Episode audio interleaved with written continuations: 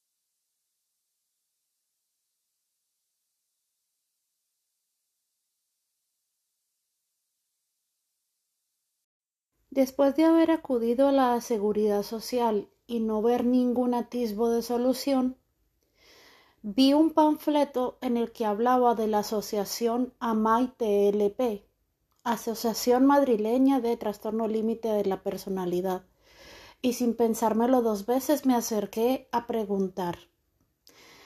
¿Es justo el lugar que había necesitado por tanto tiempo? En ese entonces había accesibilidad de precio Sí que es una lástima que no sea gratuito, pero hay que tener en cuenta que aunque sea un sitio especializado, no tienen suficientes subvenciones del gobierno. En ese entonces no la tenían y ahora mucho menos. Tras una valoración inicial, pude ir un par de veces, un par de sesiones, cada una costaba 10 euros y yo estaba de lo más contenta. Me ayudaron mucho, aunque obviamente que te digan las verdades cuando no haces algo bien, pues duele, pero estás en el lugar indicado donde te pueden ayudar, te pueden dar herramientas y formas para relativizar algunas veces y adaptar tu mente al mundo que te rodea. Bueno, tras un tiempo, y no sé si es que fue otra caída económica del país que yo no supe o simplemente es que en ese entonces me parece que la asociación sí tenía bastantes, ¿cómo se dice? socios, ¿vale? Entonces, pues, se podían permitir dejar las consultas a los pacientes que no podían permitirse pagar más un poco más económica pero eso llegó a su fin y entonces lo que ofrecían era la posibilidad de hacerse socio por 65 euros al mes y la consulta, cada consulta costaba un poco menos. Si no te hacías socio, cada consulta eran 50 euros y al mes 200, teniendo en cuenta una consulta una vez a la semana. No pude regresar por este motivo y pues simplemente el único tratamiento que tengo ahora en día es buscar cosas que me gusten hacer, como escuchar música, escuchar otros podcasts que me evadan la mente. Por ejemplo, también andar, Hace poco estuve dando un paseo por el centro, hice un par de fotos con mi trípode y fue súper agradable, la verdad. Y poco más. También tengo que decir que sería tan lindo que pudiera uno acudir a la sanidad, a la seguridad social y te pudieran dar como el tratamiento necesario. Pero lo único que puedo decir es que a día de hoy hay cada vez menos profesionales que nos puedan atender y cada vez más pacientes. Y se podrán imaginar también con la pandemia los efectos psicológicos que tiene sobre la gente. Creo que también me hablaron en una ocasión no la psiquiatra, pero sí una educadora social muy buena, a la cual tengo mucho aprecio, de un centro de recuperación psicosocial y psicolaboral. Pero para eso tenía que tener una serie de informes de, no sé si era de la psicóloga. Ah, y también tengo que decir que debido a esto que les he contado, pude acceder a grado de discapacidad, pero para esto tuve que tener también la ayuda una vez más de un educador, porque en principio no me querían atender, no me querían dar cita y gracias a que él me acompañó e intervino, pude obtener una valoración. Nadie habla de las dolencias de la mente, En ocasiones se agravan con el tiempo. Otras están un tiempo no definido bien y sin saber qué mecanismo acciona tus emociones de forma más dolorosa. Empieza la crisis de nervios o ansiedad. Llevo unos años tratando de reponerme, de tomar diferentes terapias, formas de pensar, en fin, muchas cosas. Pero es algo que en la recuperación no es lineal, no es ir del punto A al punto B, es siempre, hoy me siento bien, a los cinco minutos me puedo sentir mal, estoy una temporada bien, luego vuelvo y bajo, pero siempre vuelvo a subir. También quiero destacar que llevo varios años tomando medicamentos. El primero es para controlar el sistema nervioso central, el segundo para dormir y para controlar episodios puntuales de ansiedad y el último para controlar mi materia gris, por decirlo de alguna manera. Otro detalle que tengo que mencionar es que cada paciente es un mundo y aunque el nombre global sea uno solo, los síntomas no son siempre los mismos.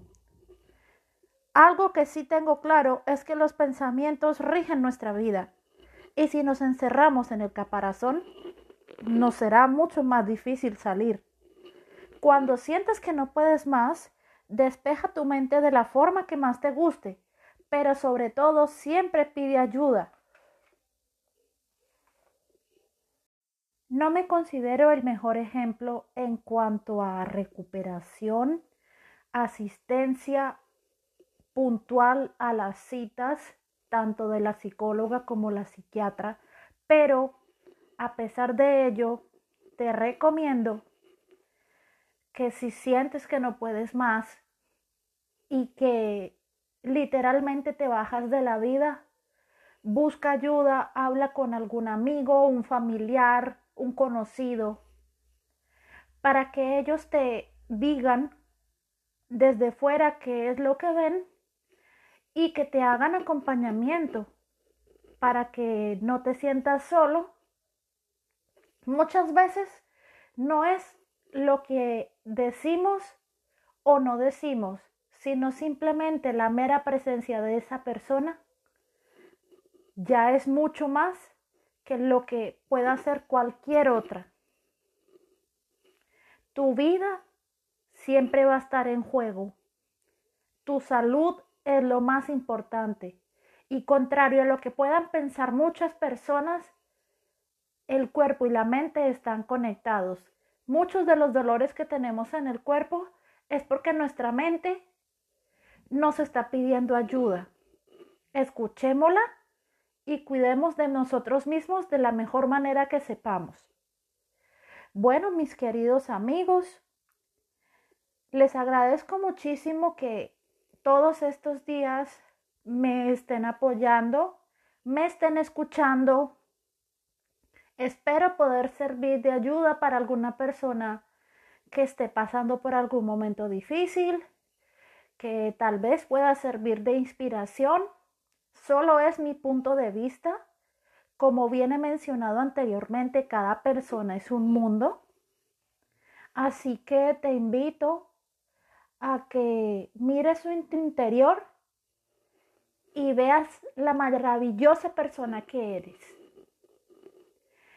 Fomenta mucho tu autoestima, pues eso va a ser una gran parte del proceso, uno de los puntos más importantes.